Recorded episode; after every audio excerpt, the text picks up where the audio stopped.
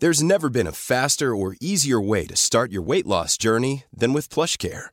PlushCare accepts most insurance plans and gives you online access to board-certified physicians who can prescribe FDA-approved weight loss medications like Wigovi and Zepbound for those who qualify. Take charge of your health and speak with a board-certified physician about a weight loss plan that's right for you. Get started today at plushcare.com slash weight loss. That's plushcare.com slash weight loss. plushcare.com slash weight loss. Este podcast es presentado por Bienesta, Centro de Medicina Integrativa y Funcional. Especialista en medicina antiedad y medicina mente-cuerpo. Reconocida nutrióloga funcional, conferencista y escritora a nivel mundial. Ella es Natalie Marcus. Este es su podcast. Y en cada episodio aprenderemos a resetear, reparar y regenerar. Aquí comienza las tres R's de Natalie Marcus. Bienvenidos a un capítulo más de las tres R. Siempre podemos reparar, restaurar y regenerar nuestro cuerpo, nuestra vida y sobre todo nuestra menstruación y cómo la vivimos. Por eso tengo una invitada muy especial, Cecilia Kalach, que es abogada del ITAM trabaja en la Suprema Corte de Justicia de la Nación con el ministro Javier Laines. Además, en el Consejo de la Judicatura Federal como asistente de la coordinación en la Escuela Federal de la Formación Judicial para el Aula de la Suprema Corte. Apasionada mujer de la justicia menstrual y el reconocimiento del derecho a menstrual dignamente. Bienvenida, mi querida Ceci Kalach. No, muchísimas gracias, Natalie. Muchísimas gracias por la invitación. ¿Cómo decidiste de ser abogada hablar sobre este tema tan importante de menstruar con dignidad? Eh, es una historia muy interesante y de verdad empieza con una pequeñita historia que les voy a compartir que abre la puerta a cómo yo me empiezo a dedicar a estos temas.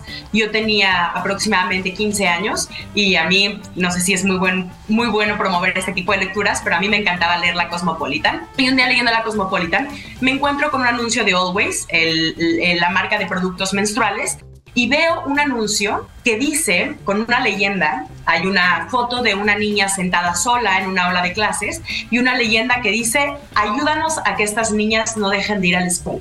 Por cada producto menstrual que tú compras, nosotros donaremos a un producto menstrual a una niña que lo necesite. Y yo dije, ¿cómo puede ser que viviendo en México, un país que no podemos ser, digamos, eh, no, no podemos ignorar las condiciones de pobreza que se viven, ¿cómo podemos ignorar el hecho de que las condiciones de pobreza y el estado de vulnerabilidad de una población muy grande impide que ciertas niñas, adolescentes, dejen de ir a la escuela en su periodo menstrual. Y entonces me pongo, entro a la carrera cuatro años después, tres años después, y me doy cuenta que no hay ninguna ley en el país destinada a poder revertir esta situación. Y cuando yo te hablo de esta situación, no solo me refiero a que las niñas no tienen producto, dinero para comprar productos menstruales y asistir a la escuela. Me refiero a que en México el 38% de las escuelas no tienen baño, el 17% de las escuelas no tienen agua. Y entonces, ¿cómo podemos pensar en un país en donde las escuelas no están equipadas de manera íntegra y digna para que las niñas puedan desempeñarse de manera correcta en la escuela? Y el Estado, no solamente eso, el Estado no está haciendo nada para revertir la situación. Por ejemplo, te voy a poner otro ejemplo facilísimo. En México y alrededor del mundo es, digamos, un estimado que entre el 10 y el 15% de las personas y mujeres personas que menstruamos y mujeres, sufrimos o padecemos de endometriosis.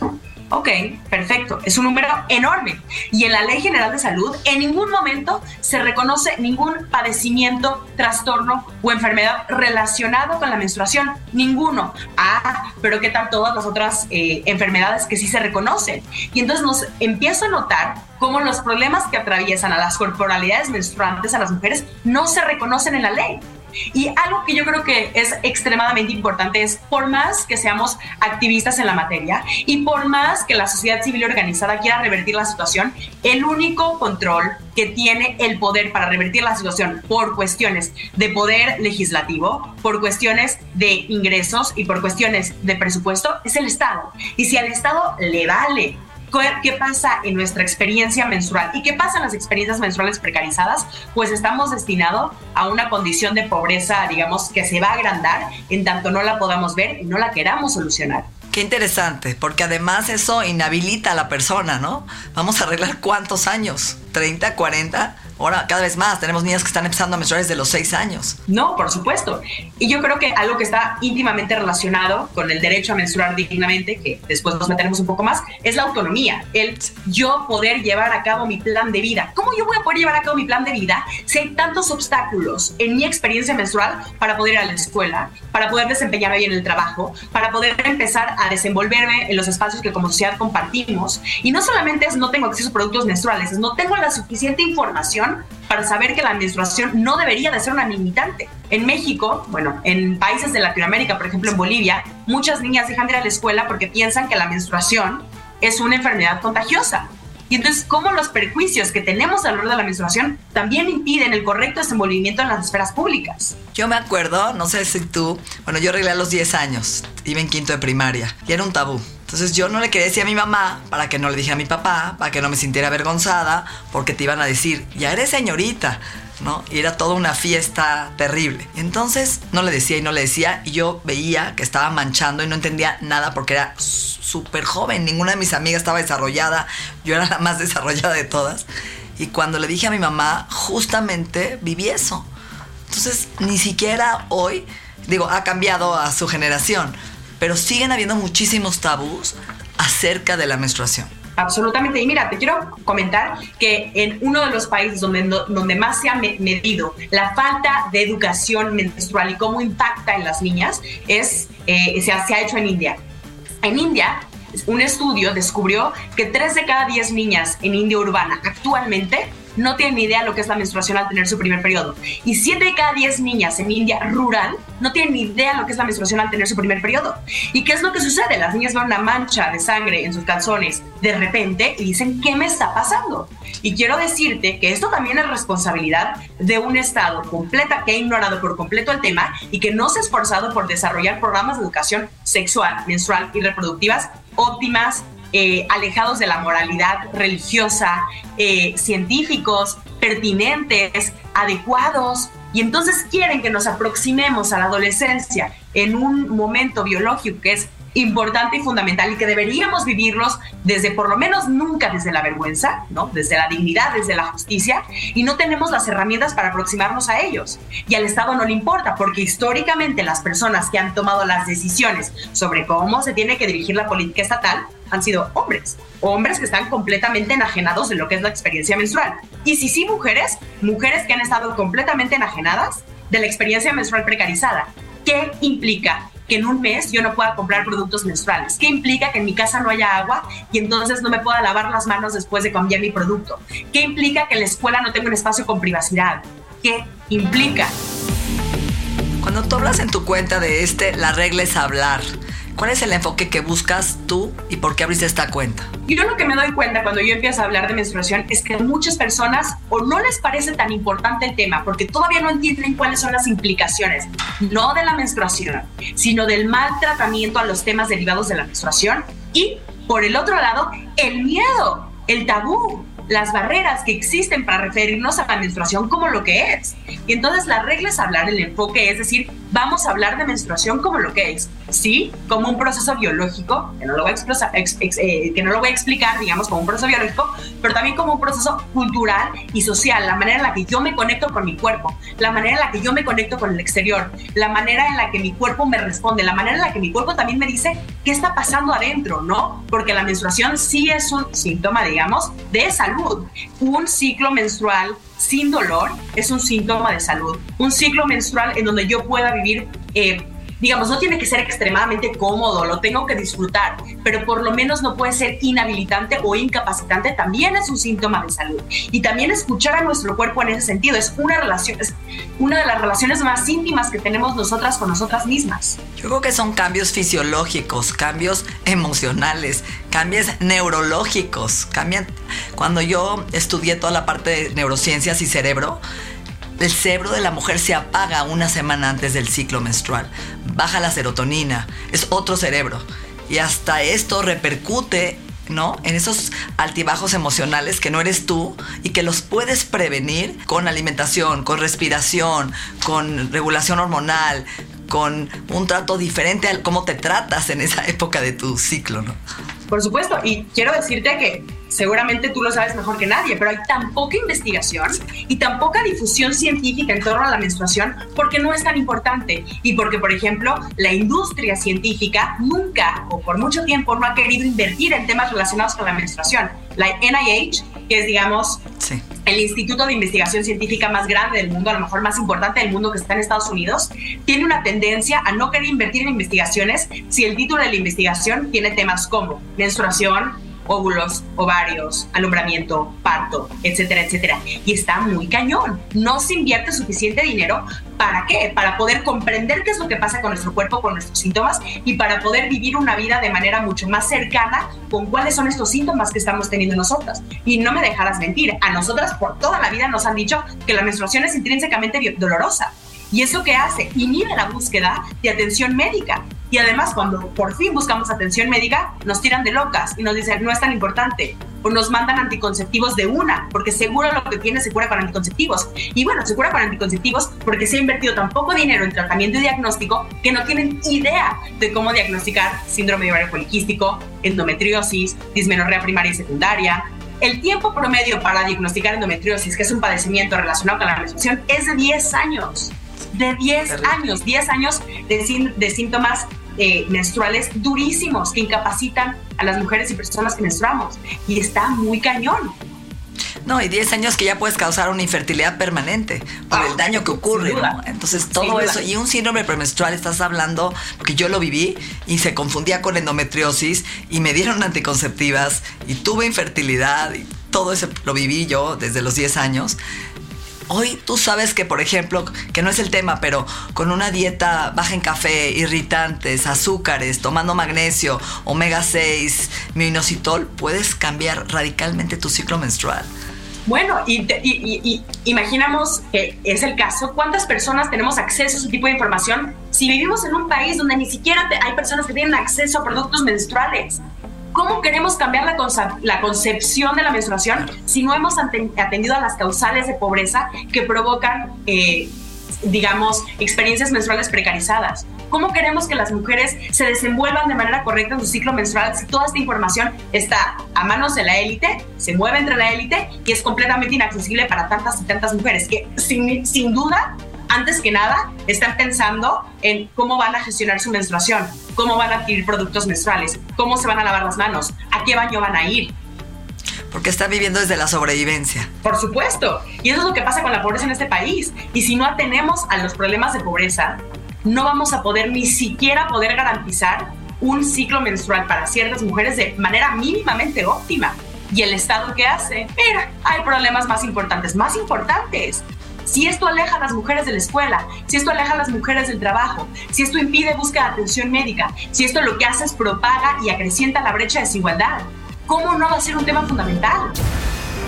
Este podcast, este podcast es presentado por el Instituto en Salud Funcional Mente Cuerpo, Universidad Digital con los mejores especialistas a nivel mundial.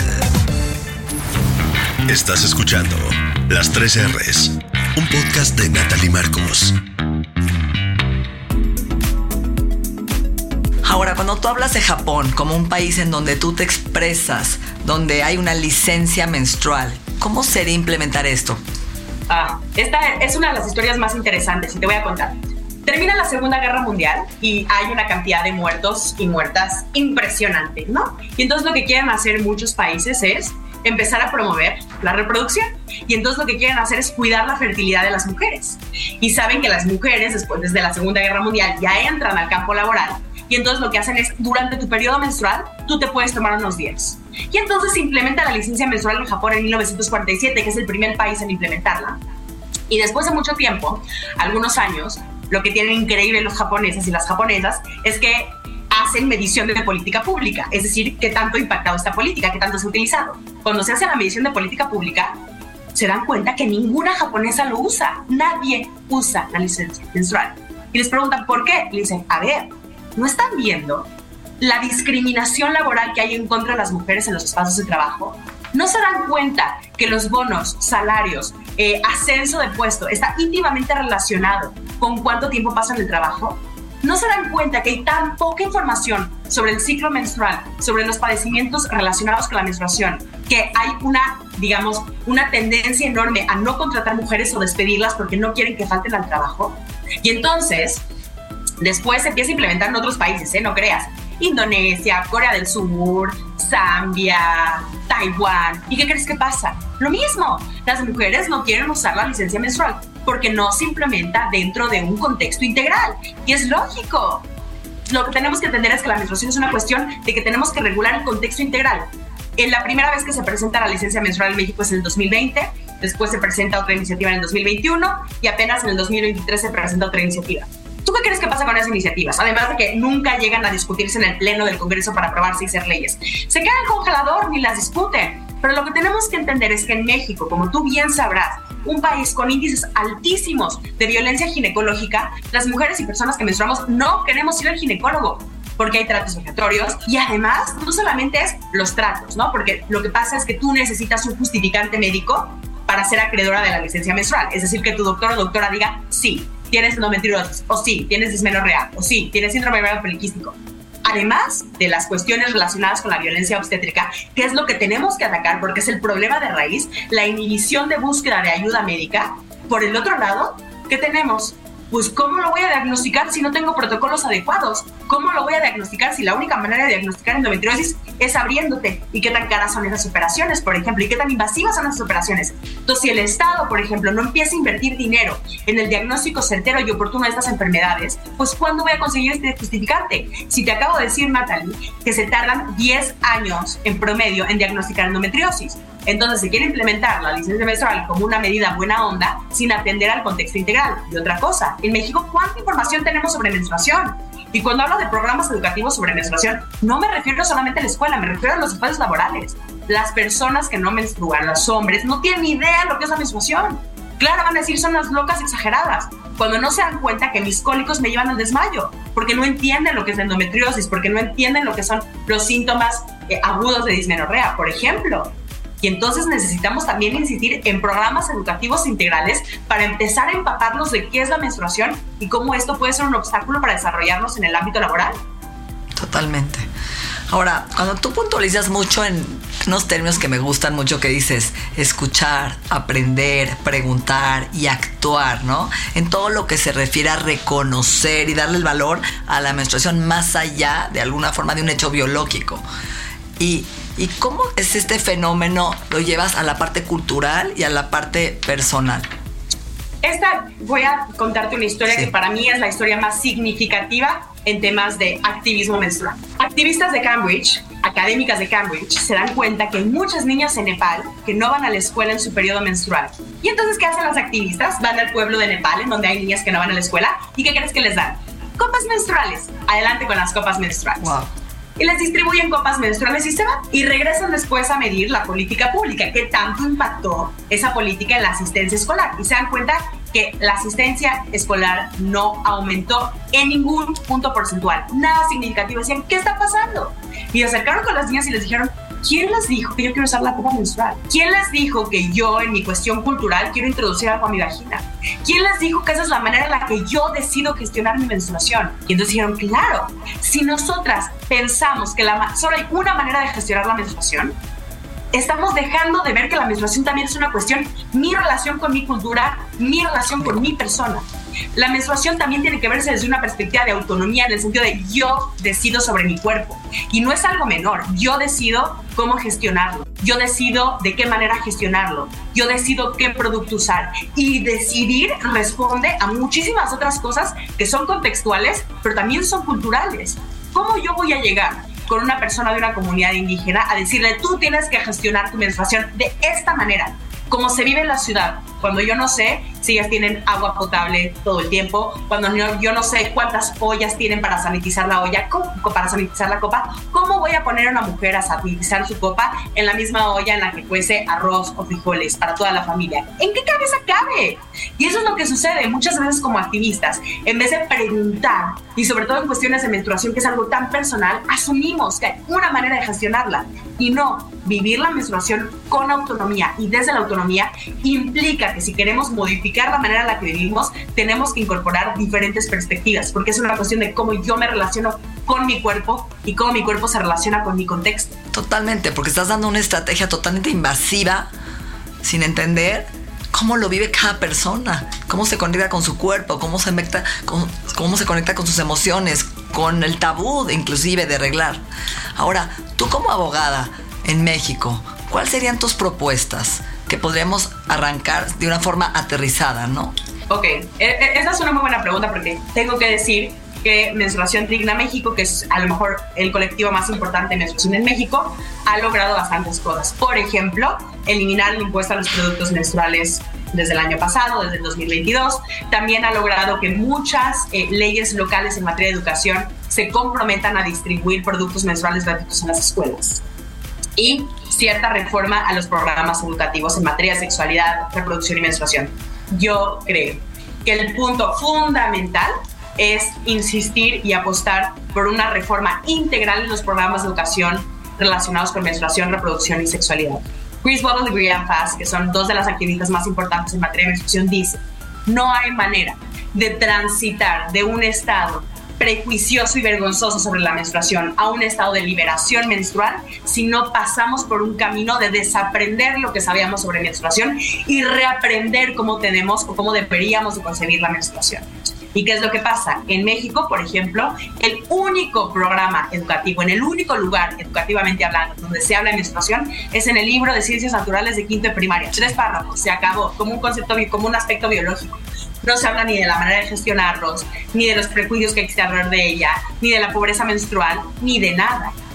Y además, se asigna presupuesto, pues ¿cuáles han sido los recortes presupuestales en materia de educación? Ahí estamos insistiendo. No basta con que las leyes digan vamos a hacer un programa de educación. El Ejecutivo, el presidente, las secretarías tienen que comprometerse realmente a desarrollar esos programas para que sean implementados. Y sobre todo, el Congreso, la Cámara de Diputados, tiene que comprometerse a asignar presupuesto a este tipo de programas. Y por supuesto, no niego, es, México es un país muy complejo porque a pesar de que somos un país laico, estamos absolutamente y totalmente palagadas por tendencias muy religiosas que siempre se quieren meter al desarrollo de los programas de educación sexual. Es la única manera de hacerlo, no hay de otra. Es que empieza en todo, en la educación de, lo que comemos, de lo que vivimos, de lo que sentimos, y hacer un manual, porque estamos obsoletos en ese manual de la SEP, en donde no se habla. Pero también tiene que ser con la congruencia de la mamá a la hija, no desde el hogar. Yo creo que ahí empecemos a educar esta mamá que ha vivido todos estos procesos biológicos de reproducción, de sufrimiento, que empiece a contagiar en cadena de arriba abajo a las hijas. Hablar del tema y quitar esos tabús de sexualidad, de anticonceptivos, de cómo cuidar tu cuerpo, de que nadie lo debe tocar. Y todo eso es directo, es un contacto directo. Absolutamente. Y como te digo, por eso yo cuando hablo de programas educativos no solo me refiero a programas educativos en las escuelas primarias, secundarias y prepas, me refiero a programas educativos integrales en donde mujeres que no recibimos educación menstrual como debería haber, haber sido impartida, empezamos a encontrar espacios, digamos, impartidos desde el Estado, de instituciones públicas o instituciones privadas que nos regresen un poco al camino de cómo entender la menstruación de manera que nos pueda acercar a una vivencia justa y digna programas comunitarios. Absolutamente. Ahora, ¿cómo te gustaría terminar este programa? Toda esta gente que te esté escuchando. ¿Cuál sería tu consejo, tu frase, algo? Porque ya vi que eres apasionada, intensa como yo, dura, directa. Te voy a decir cuál sería mi frase, que creo más que un consejo es una frase. Muchas veces se dice que lo que no se ve no existe. No es cierto. Lo que no se ve sí existe, pero lo que no se ve no se puede resolver. Y si no empezamos a llevar a la menstruación a la superficie, nunca vamos a poder resolver los problemas que derivan de ella. Y para resolver los problemas que derivan de la menstruación, tenemos que empezar a hablar de menstruación. Siempre hemos dicho tú y yo, información es poder, abrir los ojos, quitarnos la venda de los ojos, hacernos conscientes y ver la realidad de nuestro país y de cada país, pero hacer algo al respecto, no solo verlo. Creo que lo que tú estás haciendo es una misión muy importante, que estás ayudando a que la gente se concientice muchas, muchas gracias y muchas gracias por la invitación. Me encanta platicar contigo. Me encanta, Ceci. Nuestra mente y nuestro cuerpo se han transformado. El proceso continúa en la siguiente entrega de las 3 R's. Agradecemos la confianza de Health Addiction, el Instituto en Salud Funcional Mente Cuerpo y Bienestar. Las tres R's, un podcast de Natalie Marcos.